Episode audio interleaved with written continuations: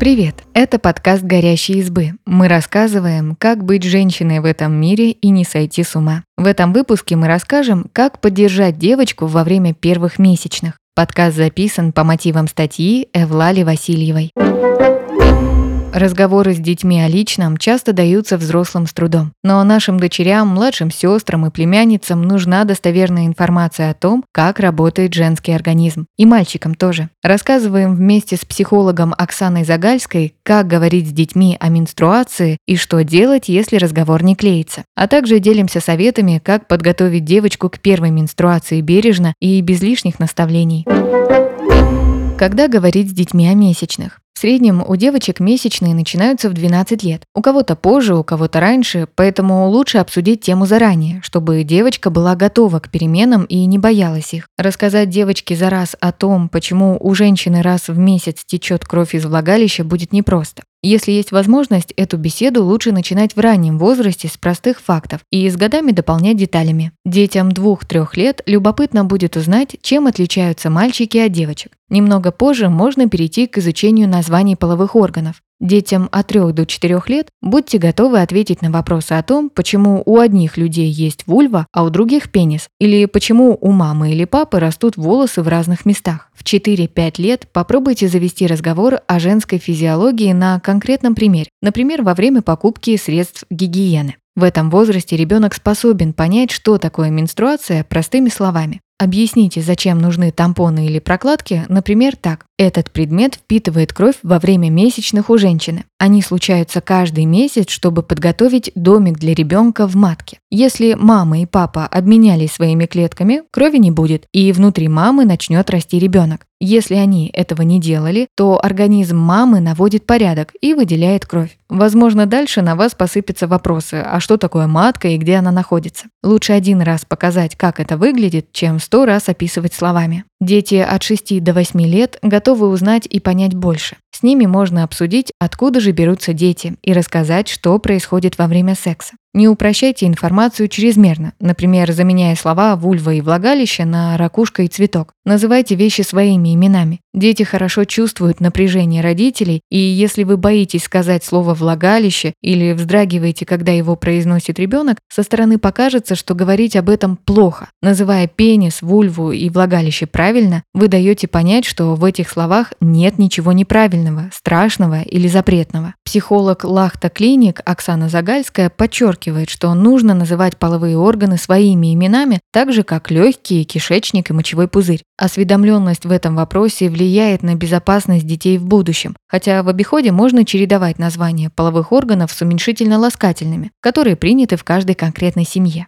Есть несколько причин, почему ребенку важно знать название половых органов. Если возникнут проблемы со здоровьем, то ребенок лучше сформулирует, где болит. Это сделает диагностику более прицеленной, а лечение эффективным. Корректные названия половых органов позволяют принять свое тело и не чувствовать, что есть какая-то запретная или постыдная зона. В будущем это сформирует нормальную сексуальность. Знание терминов и собственных границ снижает вероятность сексуальных манипуляций и насилия. При доступе к интернету и контенту 18+, ребенок сможет обсудить с родителями любые вопросы о сексе, если столкнется с шокирующими видео. Слово «месячные» или «менструация» тоже лучше не заменять на эти дни и другие эфемизмы. Замена создает впечатление, будто менструировать стыдно и неправильно. Что делать, если я стесняюсь говорить с ребенком о месячных, а если ей или ему неинтересно? Для начала попробуйте понять, почему эта тема вызывает у вас дискомфорт и отторжение. Возможно, это связано с вашим воспитанием, в котором вопросы физиологии и секса считались чем-то запретным или неудобным. Популярный писатель Дима Зицер говорит, что статус запретности разговоров о сексе формирует взрослые. Когда вся семья смотрит фильм, а в нем начинается постельная сцена, происходящее на экране не обсуждают, а внимание ребенка стараются отвлечь. Ведь лучший способ избавиться от чувства неудобства – устранить лишние разговоры. Дети считывают это и не хотят лишний раз вовлекать родителей в неловкую ситуацию. В результате они самостоятельно находят информацию о том, что их волнует. Не факт, что они прочтут о сексе и физиологии из достоверных источников. Поэтому, если поговорить не получается, дайте детям подсказку, где узнать ответы на вопросы. Альтернатива общению – покупка книг с нужными советами, если дети любят читать и рассматривать картинки. Если вам неловко говорить о месячных из-за страха, что вы чего-то не знаете, тоже загляните в книги. В детских изданиях умеют объяснить сложные процессы просто и увлекательно. Хорошие отзывы пишут на вот эти книжки.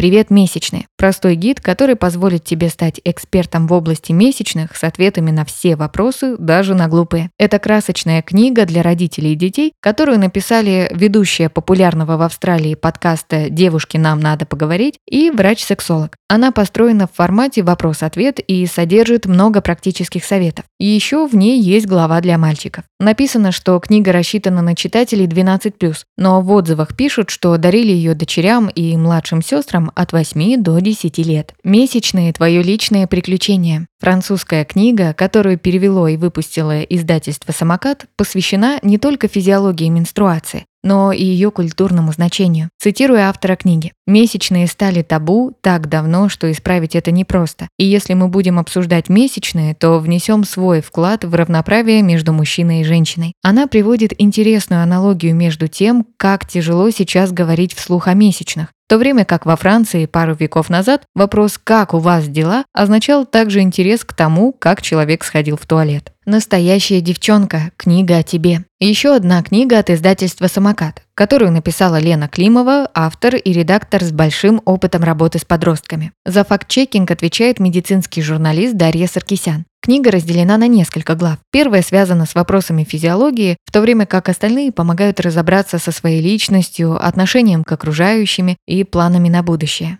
Оксана Загальская подчеркивает, что если вам сложно поговорить самим, вы можете попросить врача, медсестру, школьного психолога или доверенного члена семьи поговорить с вашим ребенком. Убедитесь, что этот человек не будет пугать возможной беременностью и стигматизировать естественный процесс. Бывают случаи, когда девочка отказывается обсуждать с мамой или сестрой тему месячных. В этом случае вы можете привлечь ее внимание рассказом о собственном опыте и трудностях, которые испытывали. Например, можно сказать, доченька, когда мы взрослеем, женское тело меняется, и перемены наступают неожиданно, даже если быть к ним готовой. Месячный интимный процесс, но говорить о них не запрещено. Со всеми вопросами ты можешь обратиться ко мне. Я могу рассказать, как это было у меня в первый раз, что я делала и как справлялась. Если ты чувствуешь, что хотела бы обсудить это с кем-то еще, например, с врачом или психологом, дай мне знать, я все организую. Помощь вам фильм Runaways с моментом, где одна из героинь попала в неловкую ситуацию на улице, или женщины 20 века, где показано обсуждение месячных в кругу семьи. А еще эпизод сериала «Игра престолов», в котором Санса Старк понимает, что стала взрослой и может рожать детей. Это второй сезон, седьмая серия, называется «Человек без чести». Обсудить важную тему можно и за игрой в The Sims. Месячные там, конечно, не показывают, но на примере человечков легко показать, к чему приводит секс между партнерами. Как помочь девочке комфортно подготовиться к менструации? Помимо теоретических знаний о месячных, важно дать девочке практические советы. Знание о том, что за несколько дней женщина в среднем теряет от 3 до 5 чайных ложек крови, не поможет, когда начнутся месячные. А вот прокладки в рюкзаке будут кстати. Примерно посчитайте, когда девочке ждать наступления первой менструации. Это событие врачи называют словом «минархи». Ориентируйтесь на эти факты. В среднем минархи наступает в 12 лет. Возраст наступления минархии у женщин в семье часто один и тот же. Если у мамы и у бабушки месячные начались раньше среднего возраста, скорее всего, у девочки будет так же. Месячные приходят примерно через 2-2,5 года после начала развития молочных желез, поэтому возраст, когда начала набухать грудь, еще один ориентир.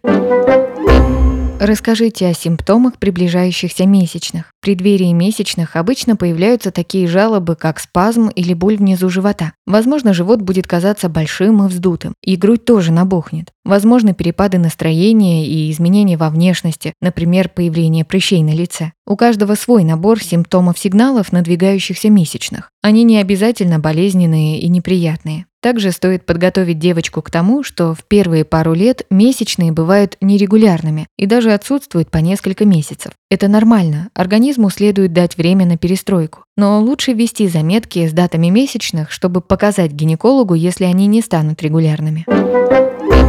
Купите разные средства гигиены и расскажите, как их использовать. Чтобы быть во всеоружии в первый день месячных, девочка может носить гигиенические средства в школьном рюкзаке в предполагаемое время их начала. Положите с запасом. Вдруг у нее не сразу получится закрепить прокладку или вставить тампон. А лучше купить разные средства гигиены заранее и показать, как ими пользоваться. Пусть у девочки будет возможность попробовать разные средства и понять, какими ей удобно пользоваться. Прокладки, тампоны и менструальные чаши одинаково безопасны и хороши для применения, поэтому выбор стоит за девочкой. Возможно, прокладки первое время покажутся более простыми в использовании, в то время как к тампонам и менструальным чашам нужно приноровиться. Чтобы попробовать менструальную чашу, лучше взять набор в размерах S и M, чтобы понять, какая комфортнее ощущается. А тампоны лучше выбирать с аппликатором для облегчения введения и взять пару коробок разной степени впитывания. Со временем станет ясно, сколько капелек на упаковке – ваш вариант. Если девочка не готова общаться на тему средств гигиены, купите разные гигиенические средства, скажите, где они лежат, и что девочка может воспользоваться ими так, как считает нужным. Если ей потребуется помощь, то она всегда может обратиться к вам. Не захочет, ко всем средствам гигиены прилагается инструкция.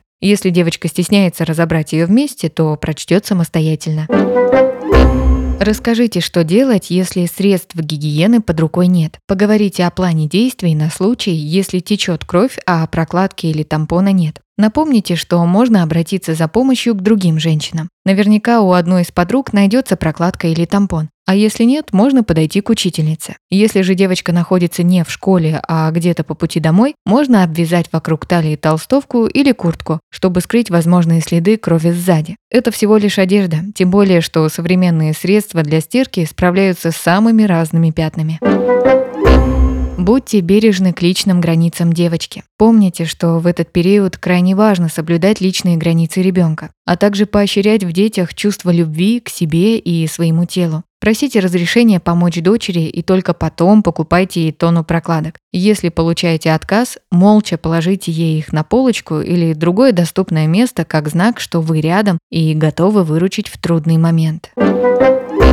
А зачем говорить о месячных с мальчиками? Не только девочки должны знать о том, как устроен женский организм, но и мальчики. При этом многие мужчины, согласно исследованиям, признают отсутствие знания о месячных. Они не получили сексуального образования ни дома, ни в школе. Есть ряд причин, почему мальчикам полезно знать, что такое менструация. Они лучше поймут различия в анатомии мужчины и женщины. Они будут знать точно, как рождаются дети. Они смогут понять опыт окружающих их женщин и будут относиться уважительнее к периоду месячных. Оксана Загальская говорит, что не следует увиливать от вопросов четырех или пятилетнего мальчика, если он случайно нашел мамины тампоны и спрашивает, что это такое. Рассказывая мальчику ход нормального процесса, родители снимают напряжение, возникающее из-за неосведомленности, формируют уверенность и расширяют понимание гендерных особенностей. Будет здорово, если родители объяснят сыну, что некоторые женщины женщины испытывают боль и дискомфорт во время месячных. Тогда, если потребуется, он сможет предложить девушке помощь или проявить сочувствие. Еще один важный совет, который следует дать сыну. Не стоит смеяться над месячными. В особенности над девочками, которые из-за них оказались в неловкой ситуации на глазах у других людей. Вспомним и о роли отца в период полового созревания дочери. Если мужчина готов принимать участие в разговорах о месячных и не покидает комнату, когда об этом говорят, это шаг вперед к доверительным отношениям между отцом и дочерью. Но если желания участвовать в процессе у него нет, не стоит принуждать человека. Не стоит настаивать на этом и в том случае, если у самой девочки участие отца в разговоре о месячных вызывает неловкость. Оксана Загальская утверждает, что у взрослеющей дочери фигура мужского пола может вызвать дискомфорт и стеснение. Если в вашей семье с малых лет есть жесткое гендерное разделение, то пубертатный период не время подключать папу к вопросам о месячных. Но в тех семьях, где папа проявляет желание и рассказывает о своем опыте и видении с малых лет, он окажет неоценимую поддержку и придаст уверенности взрослеющей девочке. Это формирует здоровый образ взаимодействия мужчины и женщины.